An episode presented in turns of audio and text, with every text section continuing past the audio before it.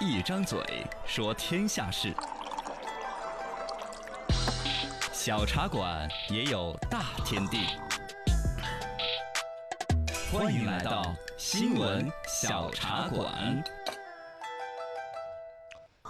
今天说说造节的电商有点造孽。嗯，对，这个我们呢，这节目我一开始我要先表一个态，我们有段时间我老爱吐槽拼多多，但后来我已经是深度用 户了，买一些七块钱、八块钱的小玩意儿，收到什么鬼我都很高兴，啊而且还蛮多意外的惊喜 哎。我在网上买过人参的种子，啊买过鸡枞菌的种子。嚯，都没有长出来，废话， 但是我买了个七块钱的那个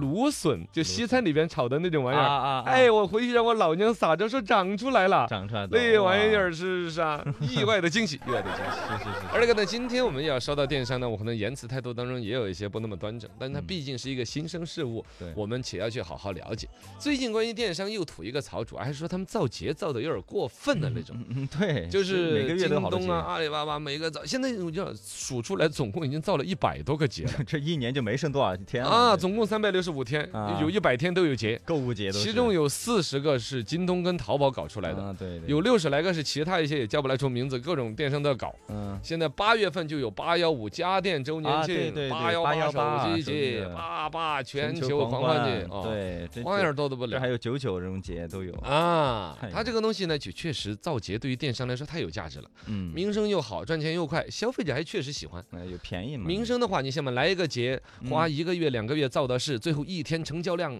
三百亿了，八百亿了，哦对对对这对，种数据能够上新闻，哦而且钱集中的正。第二个，来钱来得快呀，两是千吧？块，对把人家一年要买的卫生纸，嗯，嗯一天就给买 了，啊，这倒也是，好多大姐一到那个什么双十一、双十二嗯，那卫生纸囤了一厕所呀，消费者也喜屁欢股都嘛觉得有点屁股都隐隐作痛那种。销量会突破很多，对呀，消费者的角度来说也觉得嗯有啊，折那个扣嘛优惠来就五折，对，来就很猛，以至于他慢慢形成这种心理暗示了。嗯，到了双十一、双十二那种不把这个购物 APP 给弄开嗯感觉自己亏了啊，哎，它就达到了它的一个作用。啊，但是回来又讲这事儿就好了吗？你看消费者也好了，平台也好了，都好了吗？还真就不是。哦，嗯其中第一个要说，品牌商家其实开始有点叫苦了。是啊，现在感觉自己被割了韭菜。嗯电商节最开始搞的时候，你刚开始有双十一，嗯嗯，后来又搞出来个双十二，十二，大家觉得如逢甘露，好，哎呀哦我这一年的消费销售任务，对我可能一个月就完成了一大半，嗯，那多兴奋很呐！棒啊，哎，那后来慢慢开始有点厌烦了。嗯，节日太多了你，一年两三个日大日子过，那还可以，我嗯们深度打点促销啊，用价格换点量啊，对， 啊，这是蛮好的。你月月都有节，哎呦，周周都过节，对，那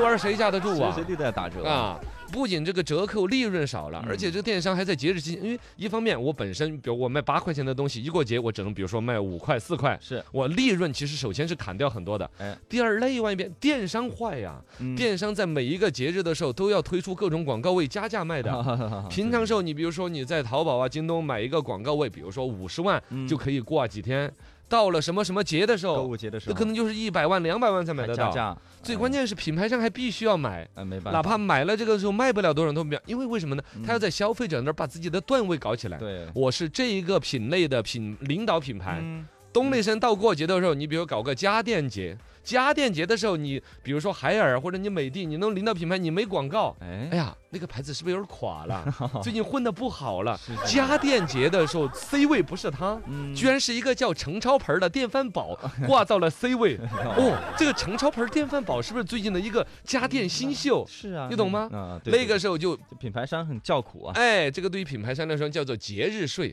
哎，完全就比在那儿了。对，这平台都挣完了，哦，而且呢，这个所谓的品牌商呢，其实更喜欢的是平销。嗯，这一对比下来，老搞这种节日突然的卖，原来一年卖个一次两次的高兴一下，后来是发现不行，嗯还是平平淡淡才是真。对，嗯比如说你稳定同样了一年下来，我们要卖一百万台车子，嗯我就希望它摊成每隔比如三天卖一台，三天卖一台。哎，哎，这样子我均匀的，我仓库好管理嗯啊，我仓库里边只用存两台车， 我就能够保证这个东西儿一直 在转。是平稳销售啊你，现在来一个什么汽车购物节，噔的一声，这一天就要一万台车，嗯我仓库堆不下。啊然后呢，噔的一声，哦哟，不卖就我对卖我囤了一万台车吧，没没过节的没时候卖出出去啊。嗯反正仓库备少了呢，一抢而空，赚的该赚的没赚，对消费者还骂我饥我饥饿营销。嗯，痛的是你卖出去了是吧？我这个东西仓库都卖不出去，我堆上了，哎呀，哎呦，那又是压很多资金，从采购原材料嗯到仓库的成本，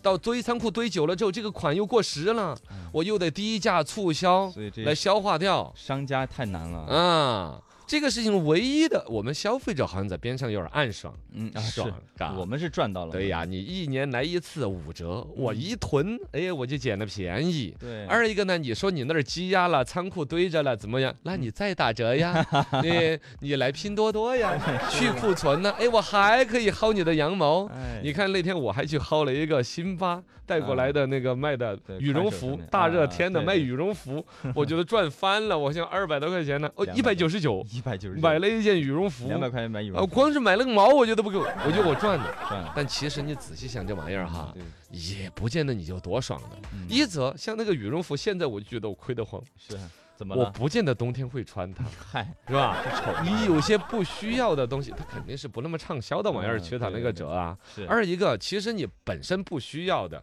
你你会去买它，你买那些你用不着的玩意儿，是不是嘛？对，你就图便宜，第三一个来说，我们所有人呐、是生活在统一的一个大的一个经济社会环境当中啊，嗯我们要有那个居安思危那个想法，也就是说，一个大的经济系统里边，今天你看到你薅了这一个汽车公司的羊毛，嗯明天有可能全全社会来薅你自己上班那个公司的羊毛啊。啊，你们公司如果说搞到那个逻辑里边去，一年造出个几十个节、几百个节，然后电商平台可劲儿的薅，其实对于电商那边也是，它嗯创新的和上进的动力也没了，它就只负责这一边挤压厂家的利润，对，另一边就纯拿一一个价格来说事儿，消费，费体验也提升不了什么，嗯，是嗯吧？对，可能质量就会下去了，